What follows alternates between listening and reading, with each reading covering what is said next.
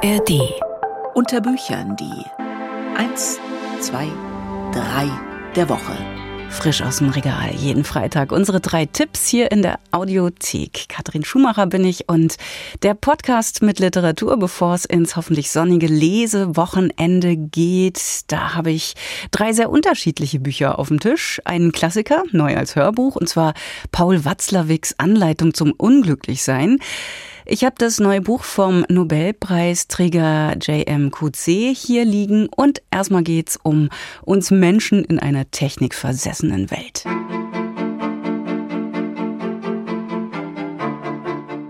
J.O. Morgan, der Apparat. Schriftverkehr mit Behörden, Essen bestellen, der Wetterbericht, geht irgendwie alles nicht mehr ohne Internet, oder? Naja, die Behördensachen vielleicht. Aber das Internet ist eigentlich aus den allermeisten Lebensbereichen nicht mehr wegzudenken.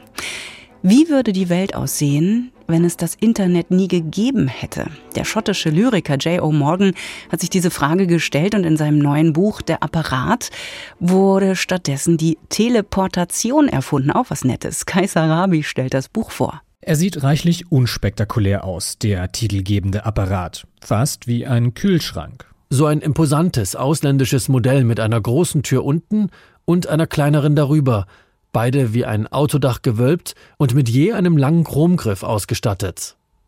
Bloß war der untere Griff mit einem schweren Schloss gesichert und an den oberen durfte man nur greifen, wenn das grüne Licht aufleuchtete. Aber wie das eben oft so ist, es sind die unscheinbarsten Dinge, die die größten Auswirkungen haben. Dieser Apparat ist ein Gerät zur Teleportation.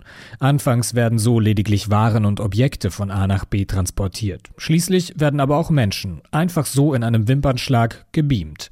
In elf Episoden erzählt J. O'Morgan vom technologischen Fortschritt in einer Welt, in der es kein Internet gibt. Die Menschen immer noch Radio hören und Zeitung lesen, dafür aber sich und alles, was sie benötigen, einfach beamen. Schon nach kurzer Zeit ist die neue Technologie unentbehrlich. Ein Unternehmen, das so wichtig für die Weltwirtschaft, ja überhaupt fürs Funktionieren der gesamten Welt ist, könnte doch wohl alles unter den Teppich kehren.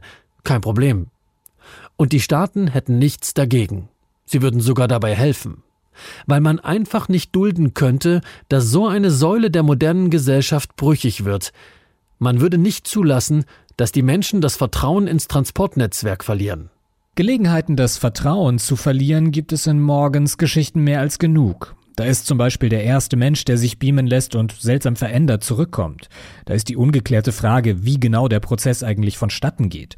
Wird das Original wirklich durch die Leitungen geschickt oder entsteht auf der anderen Seite einfach eine identische Kopie, während das Original im Äther verschwindet? Mir sagt diese Theorie ja zu, wissen Sie?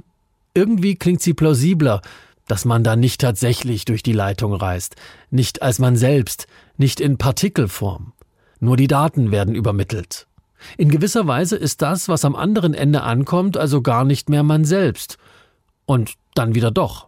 Denn was zählt es schon, aus welchem Stoff das neue Selbst gemacht ist? Solange alles da ist, wo es hingehört, solange Aufbau, Vektoren und Geschwindigkeit stimmen, ist das Neue genauso man selbst wie das Alte. Zumindest lässt sich das mit Recht behaupten.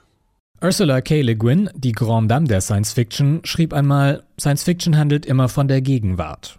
Morgens Alternativweltszenarien beschreiben perfekt unser gegenwärtiges Verhältnis zur Technologie, vor allem zum Internet. In den elf Geschichten steckt fast alles drin, vom blinden Glauben an das System, über den Zweifel daran, das ständige Nachdenken über Konsequenzen oder magisches Denken. In der Apparat findet sich das alles messerscharf analysiert und in schaurig schöne Geschichten übersetzt. Vielleicht könntest du dich ja selbst übersetzen, in Zahlen meine ich. Und ja, bingo. Schon wieder ein Volltreffer. Genau das würde er tun. Aber vergiss nicht, dich wieder zurück zu übersetzen, das ist unerlässlich. Und nicht nur sich selbst würde er übersetzen, er würde lernen, einfach alles auf der Welt in Zahlen zu übertragen. Ja, es schien so offensichtlich, sonnenklar, seine Lebensaufgabe würde er daraus machen, seine Mission. Die unaufhaltsam fortschreitende Technologisierung, die indifferente Kühle, mit der das Transportsystem in immer weitere Lebensbereiche vordringt, lassen einem eiskalte Schauer den Rücken runterlaufen. Der Apparat erinnert streckenweise an Szenarien aus dem britischen Netflix-Hit Black Mirror und Morgan entpuppt sich als Meister des subtilen Unbehagens. Im Gegensatz zur Serie hat Morgan allerdings einen sehr empathischen Blick auf seine Figuren. Gepaart mit einer kühlen, philosophisch-analytischen Haltung entsteht so ein Buch, das weit über den Durchschnitt Durchschnitt der Technodystopien hinausragt. Kaiser Rabi war das über J.O. Morgan, der Apparat aus dem Englischen von Jan Schönherr, erschienen im Rowold Verlag. J.M. Coetzee, der Pole, John Maxwell Coetzee, der wurde 1940 in Kapstadt geboren und er gehört zu den wichtigsten Autoren Südafrikas, auch wenn er inzwischen in Australien lebt und die australische Staatsbürgerschaft angenommen hat. Zweimal wurde er mit dem renommierten Booker Prize ausgezeichnet und 2003 bekam er den Literaturnobelpreis für ein erzählerisches Werk, in das häufig essayistische und biografische Motive Eingang finden, das soziale, politische und ethische Fragen etwa des Tierrechts aufgreift und vielschichtige Probleme von Identität, Wahrheit und Fiktion behandelt. Ja, das gilt durchaus auch für seinen neuen Roman, den Ulrich Rüdenauer für uns gelesen hat. Nach der doch etwas rätselbeschwerten und symbolschwangeren Jesus-Trilogie gönnt J.M. Coetzee sich und uns mit einem schmalen Roman einen Moment des Verschnaufens.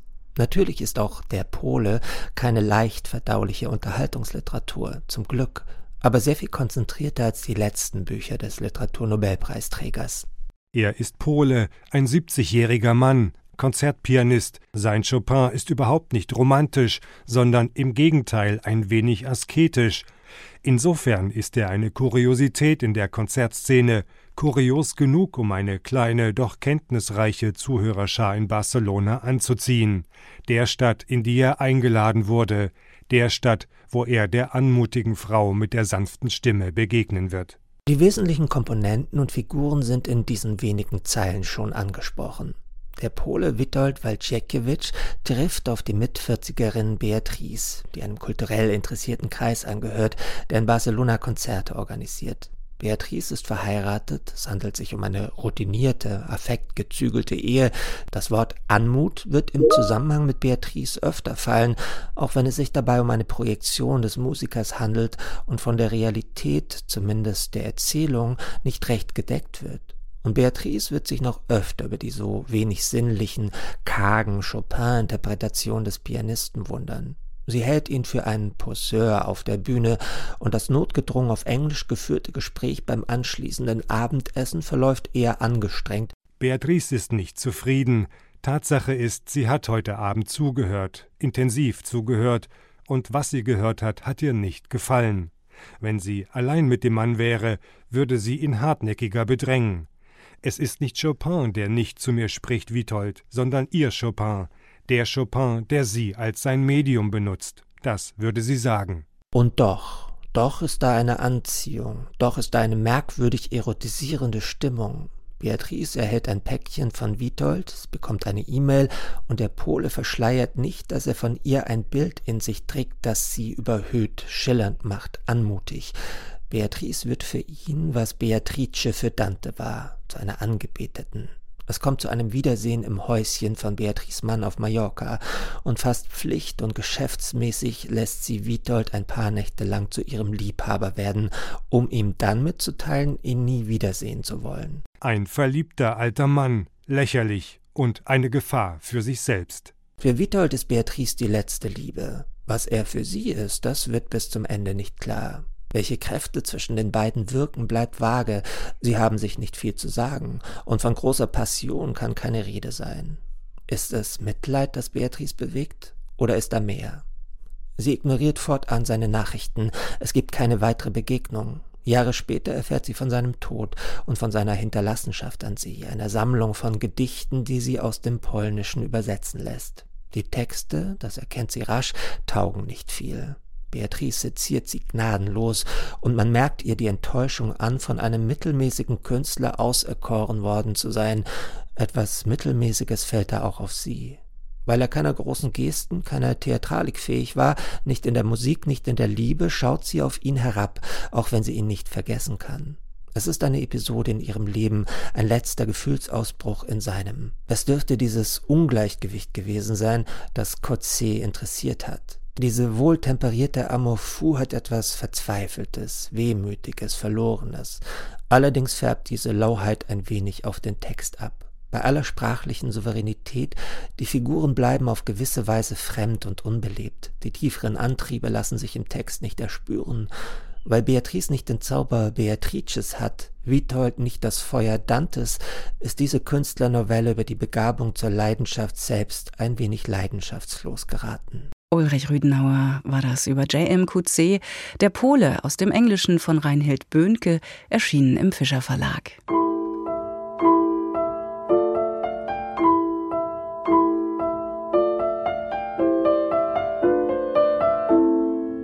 Paul Watzlawick, Anleitung zum Unglücklichsein. Mit dieser Anleitung, zuerst 1983 im Pieper Verlag erschienen, gelang dem in Kärnten geborenen Paul Watzlawick ein Weltbestseller. Nach dem Philosophiestudium und einer psychotherapeutischen Ausbildung am C.G. Jung Institut in Zürich arbeitete er als Professor zunächst in El Salvador, später an der Stanford University. 2007 starb Watzlawick im kalifornischen Palo Alto.